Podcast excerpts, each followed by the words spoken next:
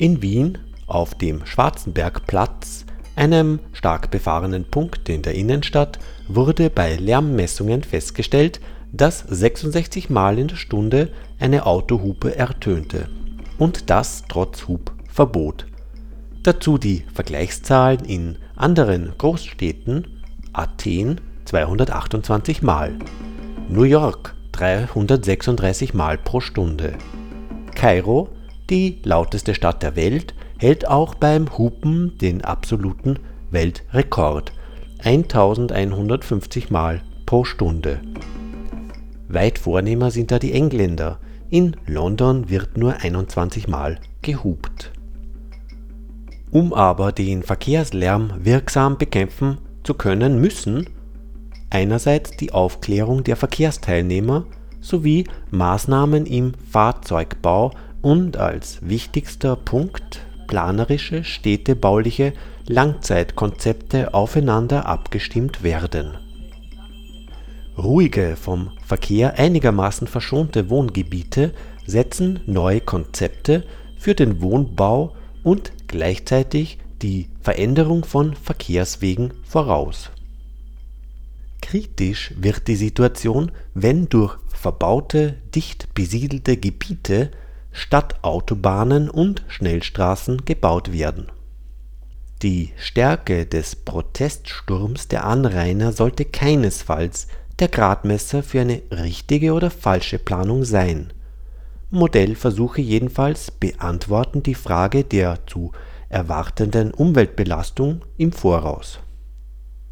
Es gibt eine englische Untersuchung, die zeigt, dass der Lärm den stolzen Besitzern von neu bezogenen Häusern erst nach längerer Zeit, etwa einem halben oder einem ganzen Jahr, bewusst wird, und erst dann empfinden sie ihn als störend. Was passieren wird, ist schon vorher abzusehen. Die Bewohner werden, in welcher Form auch immer, gegen die Lärmbelästigung protestieren eine Maßnahme ist die Errichtung von Lärmschutzwänden. Die ausführbaren Bauhöhen liegen im Bereich von 5 bis 6 Metern. Auf jeden Fall sind Betonmauern und künstliche Erdhaufen vom gestalterischen Standpunkt aus hässlich. Außerdem versperren sie den Blick in die Landschaft. Aktive Lärmschutzmaßnahmen an der Quelle des Verkehrslärms wären der nächste Ansatzpunkt, wobei gleich festgestellt werden muss, dass der Hauptanteil der Lärmbelästigung nicht von den Personenkraftwagen, sondern von Mopeds und Lastkraftwagen kommt. Beim Lkw liegt die Ursache in der starken Motorleistung des Wagens und in der Tatsache, dass ein Lkw-Fahrer, um mit dem Verkehr mitzukommen, immer die Gänge voll austritt.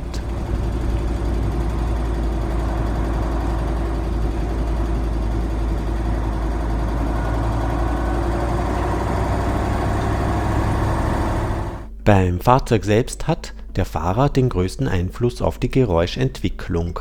Neben der Fahrweise, der Wartung und dem Zustand des Fahrzeuges bestimmen in einem großen Ausmaß auch Veränderungen am Fahrzeug selbst den Lärmpegel.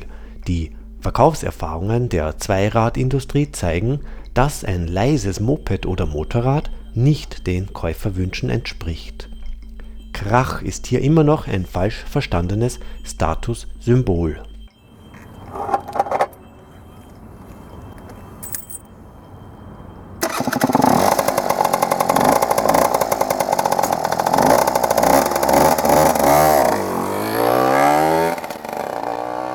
Dass sehr viele Leute beim Wort Moped Aggressionen entwickeln, dürfte auf das Fehlverhalten einer kleinen Minderheit der Benutzer zurückzuführen sein, die immer noch Lärm mit Kraft verwechseln und von sich aus ihre Fahrzeuge verändern. Sie glauben, damit die Leistung zu steigern.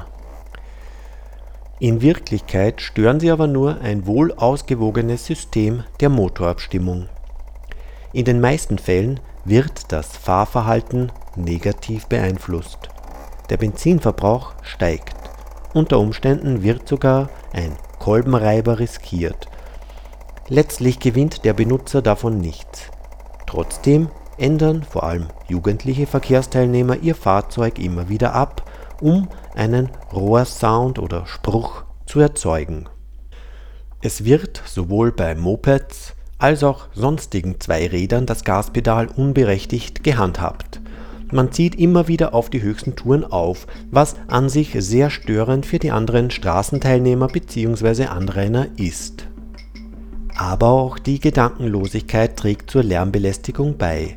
Beim Laufenlassen des Motors vor einem geschlossenen Bahnübergang kommt zur Lärmbelästigung auch noch eine Energieverschwendung hinzu Wenn man jedoch von einer lauten Veranstaltung oder nach der Arbeit in einem Lärmbetrieb nach Hause fährt, sollte man dem Gehör Gelegenheit geben, sich zu erholen. Oft jedoch spielt dann noch im Auto das Radio oder der Kassettenrekorder, der dann den Eigenlärm des Autos und den Straßenlärm übertönt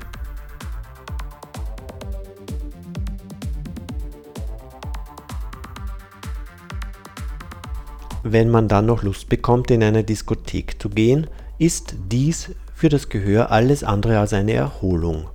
In Diskotheken und Beatschuppen erreichen die Verstärkeranlagen Schallpegelwerte im Bereich von 90 bis 115 dPa. Nach längerem Aufenthalt bei solchen Lautstärken ist zumindest mit einer vorübergehenden Vertaubung zu rechnen. Diese Hörstörung bildet sich aber nach einer Erholungszeit in lärmarmer Umgebung wieder zurück. Man spricht in diesem Fall von einer Hörermüdung. Doch ist die Diskothek nicht nur Vergnügungsstätte, sondern gleichzeitig der Arbeitsplatz für den Diskjockey und das Servicepersonal Bei ihnen ist die Gefahr einer bleibenden Hörschädigung besonders groß. Eine amerikanische Untersuchung hat gezeigt, dass viele 18-Jährige nur noch das Hörvermögen von 80-Jährigen haben.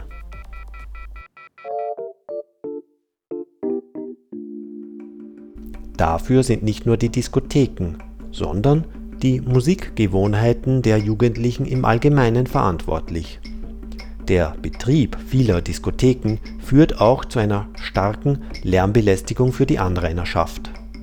In jedem Bundesland gibt es ein eigenes Umweltschutzreferat, das sich mit Lärmbelästigungen befasst. Die Bekämpfung des Lärms ist eine der vorrangigen Aufgaben des Umweltschutzes. Es ist jedenfalls zu hoffen dass die Einsicht wächst und Maßnahmen zur Lärmminderung gesetzt werden, die letztlich wesentlich billiger kommen als die Behandlung von Schäden an der Umwelt und beim Menschen selbst